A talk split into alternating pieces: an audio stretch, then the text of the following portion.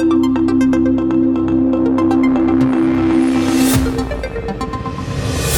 Igel im Science Garten. Mehlwürmer und Insekten. Was fällt Ihnen dazu ein? Kann man die Menschen in Europa dazu bringen, Insekten zu verspeisen und das auch noch gut zu finden? An so einem nachhaltigen Versorgungskonzept arbeitet Herr Diplom-Ingenieur Dr. Ingenieur Simon Berner von der FH Joanneum. Herzlich willkommen im Radio Igel Studio. Dankeschön. Herr Berner, wie finden Sie dieses Projekt? Also was hat Sie dazu bewegt, damit anzufangen? Ja, dieses Projekt, in dem wir uns ja mit Insekten beschäftigen, das hat ganz viele Gründe, warum wir uns genau auf dieses Thema stürzen.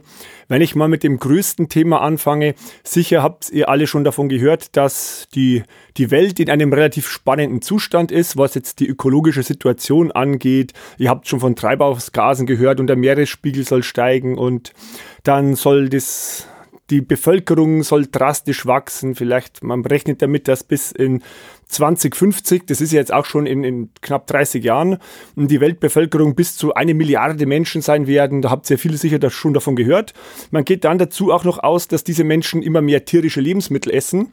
Und äh, wir wissen ja jetzt schon, dass wir den Planeten sehr stark belasten mit der Art, wie wir leben, wie wir konsumieren, was wir essen, wie wir uns verhalten. Und ähm, das suchen ja verschiedenste Wissenschaftler in ganz verschiedenen Bereichen jetzt Lösungen, wie man damit umgehen kann. Und eine Möglichkeit ist eben, dass wir uns da um alternative Proteinquellen bemühen und Insekten sind da ein, ein sehr sehr spannende Frage, also sehr spannender Organismus, mit dem man diesem Problem vielleicht auch ähm, ein bisschen zu Leibe rücken kann. Insekten ich spreche von den Insekten. Es gibt ja Millionen von verschiedenen Insektenarten. Man geht davon aus, dass man ungefähr 2000 davon essen kann, also 2000 Insektenarten. Und wir haben uns im Speziellen jetzt mit dem Mehlwurm beschäftigt. Der Mehlwurm ist ja kein Wurm im eigentlichen Sinn, sondern das ist die Larve von dem schwarzen Mehlkäfer. Der ist so zwei Zentimeter groß vielleicht. Die Larven werden auch ungefähr so groß. Und wir schauen uns jetzt eben an, ähm, wie wir das machen könnten, dass der eine nachhaltige Proteinquelle sein kann. Wie kann man sich so eine Zucht denn überhaupt vorstellen? Wie, wie sieht das aus? Naja, wenn man sich das jetzt mal, äh, man vergleicht ein bisschen mit der klassischen Tierhaltung von, von Säugetieren oder von, von Hühnern oder so, also von anderen Nutztieren, ist es denkbar einfach. Also man braucht da zum Beispiel so eine größere Box, man könnte auch irgendeine kleinere Box nehmen, vielleicht was aus Plastik, das die Tiere eben nicht auffressen. Aber sobald man so eine Box hat, und da rein dann was gibt, was die fressen und da sind die relativ flexibel. Da kann man klassischerweise Weizenklei, älteres Brot, alles Mögliche reingeben. Dann halten die es da drin schon mal ganz gut aus. Wenn die Raumtemperatur haben, bisschen wärmer wäre noch besser als unsere Raumtemperatur und eine spezielle Luftfeuchtigkeit, können die prinzipiell schon mal leben. Wenn man das ganz perfekt machen will, dass die ideal wachsen und gedeihen und sich fortpflanzen, muss man schon einige Tricks anwenden. Aber prinzipiell einmal, wer das zu Hause probieren will, solche Tiere mal besorgen, die wachsen da recht recht robust einfach. Mm, ich habe gehört, Mehlwürmer sind wechselwarm. Warum brauchen die da dann so eine Temperatur? Ja, genau. Ähm, dieses Wechselwarmthema, es ist eine gute Frage, weil das unter anderem auch einer der Gründe ist, warum die recht effiziente Nahrungsverwerter sind. Also Wechselwarm heißt ja, du weißt es ja sicher eh schon, ähm, die heizen nicht selbst, sondern die passen sich an die Temperatur der Umgebung an. Das heißt, ähm, wenn es außenrum warm ist, brauchen die selbst keine Energie zum Heizen mehr. Also zum Beispiel ein Rind oder Geflügel, das muss sich immer selber heizen. Dafür braucht es Energie, dafür braucht es Futter. Und aus dem Futter wird schon mal keine Biomasse, also nichts, was wir essen können, weil das nur zum Heizen verbraucht wird.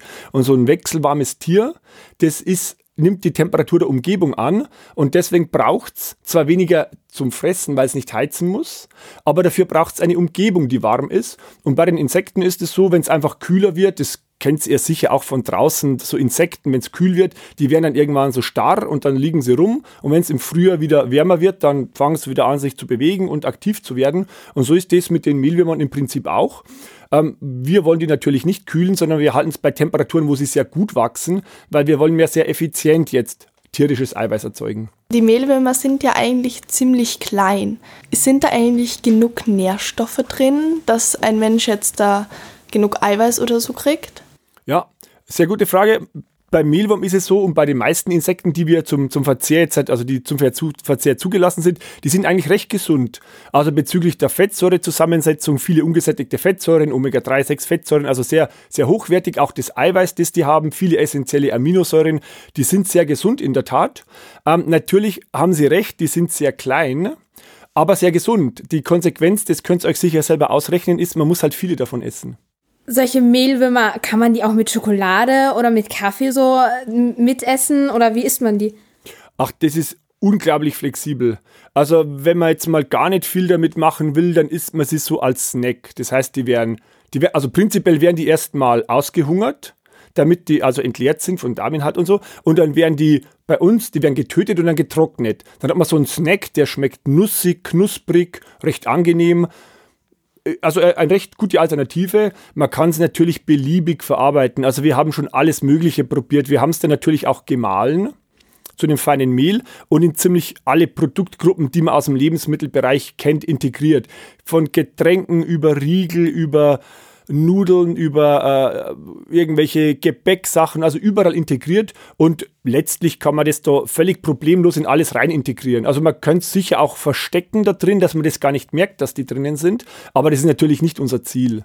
Aber man kann die beliebig zubereiten, mit Schokolade überziehen, mit Gewürzen, irgendwo rein als Topping über den Salat. Also wir haben auch schon Verschirz draus gemacht, also man kann, man kann alles, alles machbar.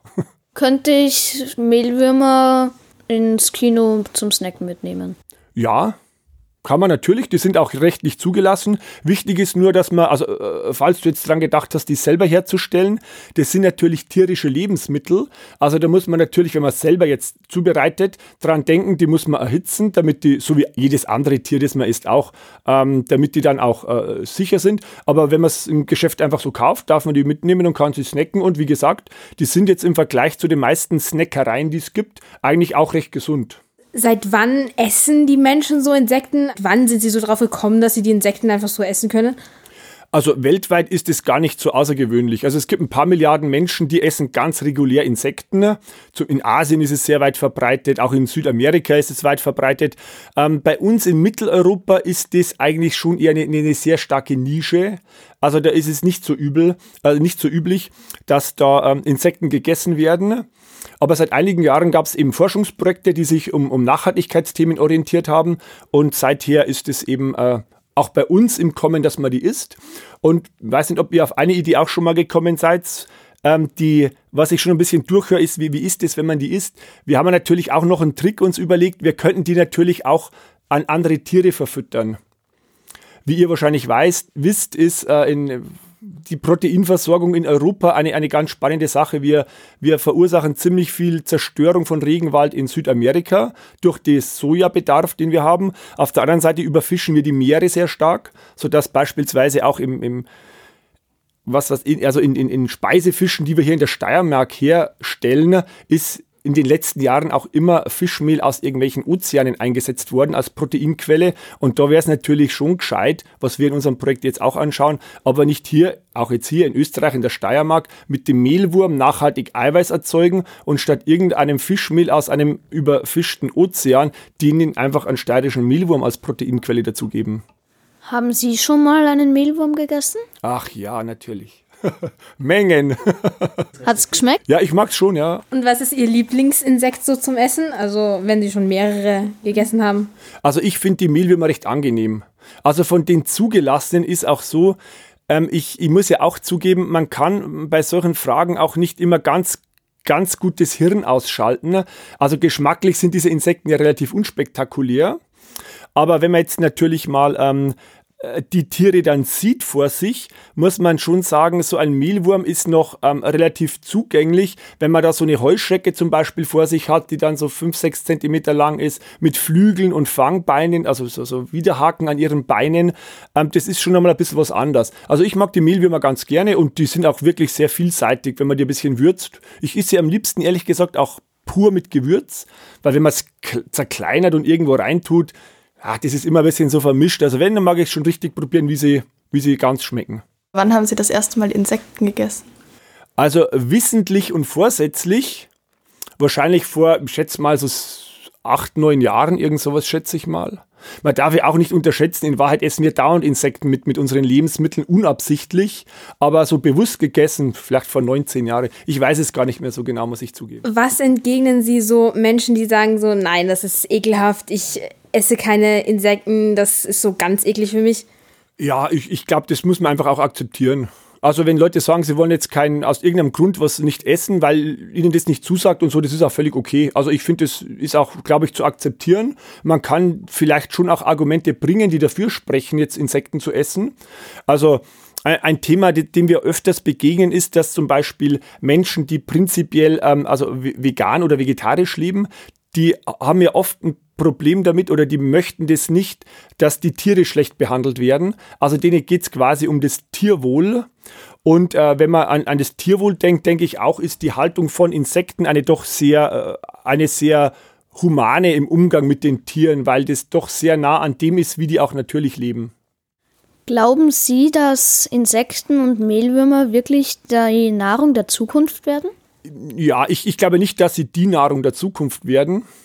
Ich glaube, dass sie eine, eine gewisse Rolle spielen können in einer nachhaltigen Versorgung, aber ich glaube jetzt nicht, dass die alles andere verdrängen. Und das ist auch, das ist auch, äh, wenn man mal anschaut, wie die Welt funktioniert, auch nicht in der Regel in, in biologischen Systemen nicht nachhaltig, dass eine Sache alle anderen verdrängt, sondern die, die Natur ist, wenn sie nachhaltig ist, in der Regel mannigfaltig und bunt. Und so denke ich, kann auch der Mehlwurm eine kleine Rolle in einer nachhaltigen Zukunft spielen, aber der wird jetzt nicht alles andere verdrängen oder so. Ich glaube, man muss es da, wo es passt, einbauen. Das heißt nicht, dass alle das essen müssen. Das heißt auch nicht, dass es die einzige Proteinquelle ist, sondern da, wo es passt, kann man es einbauen, wenn es nachhaltig ist und woanders wird es andere Alternativen geben. Was können denn eigentlich Insekten als äh, Nahrungsmittel, was andere Produkte jetzt da nicht so können oder haben?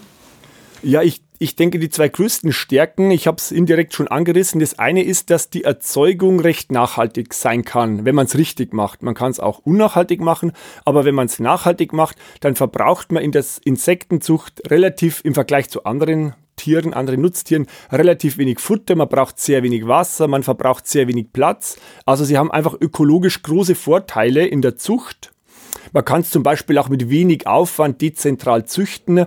Man kann je nach Spezies den Insekten auch Dinge zum Füttern geben, die man ansonsten in der Lebens- und Futtermittelkette nicht mehr gut nutzen kann. Also das sind echte Stärken, die, das, die diese Insekten da quasi einbringen. Und auf der anderen Seite sind sie auch ernährungsphysiologisch eben sehr wertvoll. Und das zusammengenommen macht sie, denke ich, schon zu einer sehr ähm, relevanten Nahrungsmittelquelle für die Zukunft. Ja, ihr wart ja schon sehr mutig, mir viele Fragen zu stellen, aber wie würde es denn jetzt aussehen? Wer, wer hätte denn jetzt Interesse, Insekten zu essen? Mich würde es schon interessieren. Also Kosten kann ja nicht schaden. Ich habe mal Insekten selbst probiert, also Buffalo-Würmer, und die haben mir eigentlich ziemlich gut geschmeckt. Also ich würde das auf jeden Fall nochmal essen, wenn ich sie nicht sehen müsste. Bei mir ist es so, ich, ich hasse Insekten. Es ist ganz, ganz schlimm. Ich glaube, mein Kopf macht da einfach nicht mit. Also mein Papa kommt aus der Dominikanischen Republik und hat schon oft Käfer und Würmer gegessen und will auch so, dass ich das esse, aber das ist echt nicht so. Nee. Also ich glaube, da macht mein Kopf nicht mit. Ja, Gewohnheitssache, das wird schon. Sie haben uns ja jetzt einiges übers Klima und so erzählt. Und es gibt ja Leute, die sich dafür einsetzen, dass es unserer Erde hoffentlich bald besser geht. Haben Sie eigentlich so etwas wie ein Klimavorbild? Ja, das ist, das ist natürlich immer eine schwierige Frage, da einzelne, einzelne Menschen rauszugreifen oder so. Also grundsätzlich bewundere ich viele Wissenschaftler und Aktivisten und alles Mögliche, die sich dem Thema widmen und da viel vorangebracht haben, auch in der Wissenschaft. Aber ich glaube, gerade äh, in, in, dem Bereich bewundere ich oft vor allem die Menschen, die jetzt da nicht so in der Öffentlichkeit stehen und äh, sich einem einen Lebenswandel angewohnt haben, wo sie eben nicht übertrieben viel konsumieren oder verbrauchen das heißt, ich finde es be bewundernswert, wenn Menschen sich äh, eben einen, einen, einen Lebensstil und Konsumstil äh, angewöhnen und leben, der eben verträglich ist für die Zukunft. Und für Sie als junge Menschen, glaube ich, wird das alles besonders relevant werden, dass möglichst viele Menschen so leben, dass genug Ressourcen für sie auch noch da sind. Und insofern finde ich das viel bewundernswerter. Und das ist auch gar nicht so leicht, wenn man in einer Umgebung lebt, die sehr auf Konsum ausgerichtet ist, dass man da einen Weg findet, äh, irgendwie natürlich noch dabei zu sein, aber dann trotzdem einen, einen Lebensstil pflegt, der irgendwie nachhaltig ist. Also das, das bewundere ich auch sehr. Vielen Dank für das Gespräch. Vielen Dank für euer Interesse. Mich freut es immer, wenn junge Menschen sich mit dem auseinandersetzen. Ihr werdet jetzt am meisten betroffen sein und wenn ihr was macht, werden wir hoffentlich gute Lösungen für die Zukunft finden. Auch euch alles Gute. Radio Igel im Science Garten.